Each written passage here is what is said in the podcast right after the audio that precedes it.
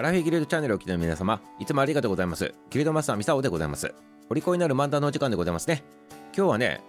ちょっとね、戦争の話でございますね。戦争の話の中でも、東京に空襲が起きたってね、その話でございますね。というのも、昔の今日がね、東京の大空襲があった日ということなわけでございますね。そして、これを追悼してね、そして平和の意義を確認してね、平和意識を高めようって言って、そんな意図からね、この日を東京都平和の日というふうにね、定めとってね、まあ、それにちなんでね、このお話を今日ね、取り上げてみたということでございますね。そしてこのね、東京大空襲なんでございますけどね、皆さんね、あのこう歴史の教科書の中でもね、東京の大空襲っていうのがね、こうね、学んでね、これがね、あの戦争のね、あの転機にもなったというふうにもね、言われておりますね。こっちからもう完全にね、もうこう日本ダメだなということで、もう敗戦の方にね、あのこうどういうふうにして、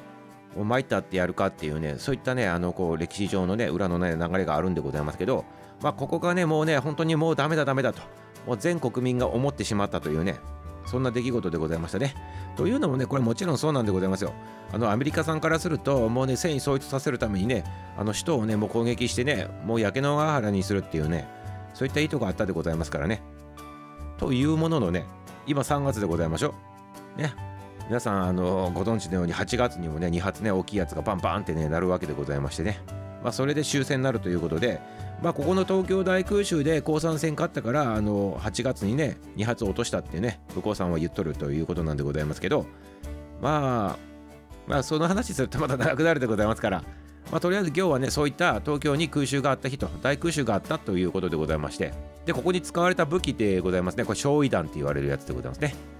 この焼夷弾一つとってもねアメリカさんがね研究に開発を開発をねあのやってね日本の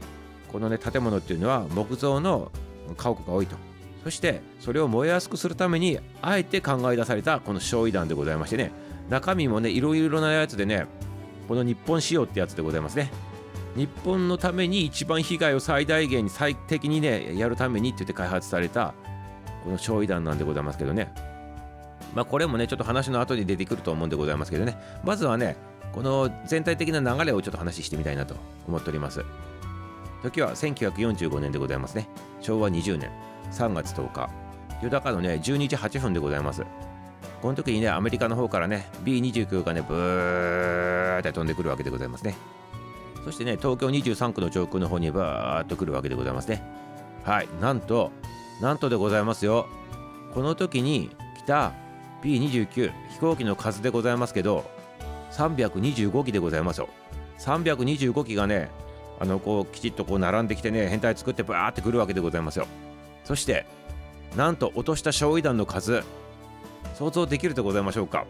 38万1300発でございます。38万発以上でございますよ。これやばいでございますね。そしてこれの総重量でございますね。焼夷弾の重さを測ると1665トン。もう想像もつかないぐらいの重さでございましてね。これが上から降ってくるわけでございますよ。東京23区。ね。ばらまかれるわけでございます。上からね鉄のね雨が降ってくるということでございまして。しかも東京でございますから人口密集しておるわけでございますね。もう想像するだけで怖いでございますね。そしてなんとこの日でございますけどアメリカさんの方もきちっと計算しとってね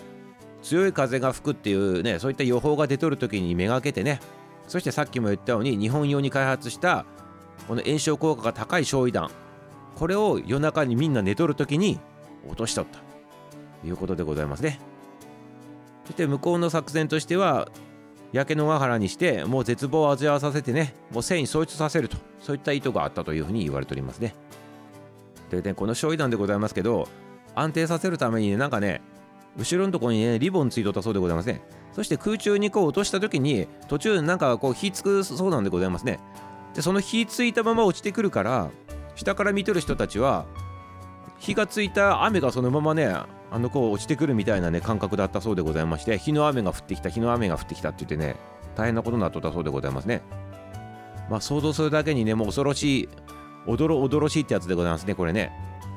そしてこれによってね被害でございますね。一晩にね10万人の、ね、方々がね命を失ったと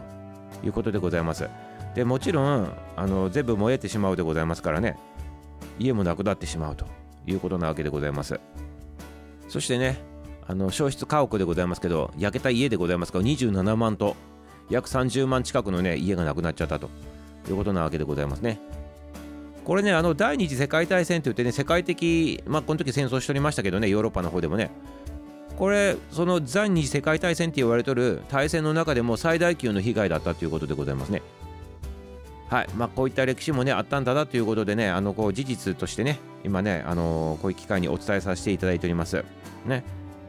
だんだんとねこのね戦争を語ってねあのこう伝えていく語り部っていう方々もだいぶ減っとるでございましてまあミサオはねあのこういった日をきっかけにしてねあのこういったことをこう拙いではございますけどねお伝えできればいいかなと思って今伝えさせていただいているというそんな次第でございますねはい、ということでございましてね、今日はね、ちょっとね、戦争のお話でございまして、東京の大空襲のね、話をね、させていただいたということなんでございますね。まあ、これをもってあの何をあのこう教訓にするのかって言ったら、やっぱり平和でございますね。平和への祈り、願い祈りでございます。はい。まあ、それにはやっぱり語り継いでいく人たちもおらんとダメだということなんでございますけどね。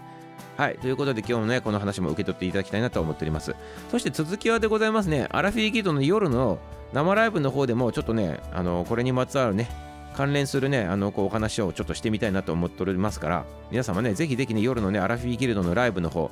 ね、今夜、夜9時05分から開始するでございますからね、まあ、日曜日以外毎日配信しておるわけでございますけど、そちらの方に入ってきてくださいませね。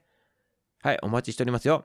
新規さん、あの初見さん、そしてね、潜り OK でございまして、挨拶も不要でございますから、後ろでずっと聞いていただいてもよろしいでございますから、ぜひね、気軽な感じで入っていただきたいなと思っております。はい、ということでございましてね、はい、明日もね、楽しみにしとってくださいませ。終わりでございます。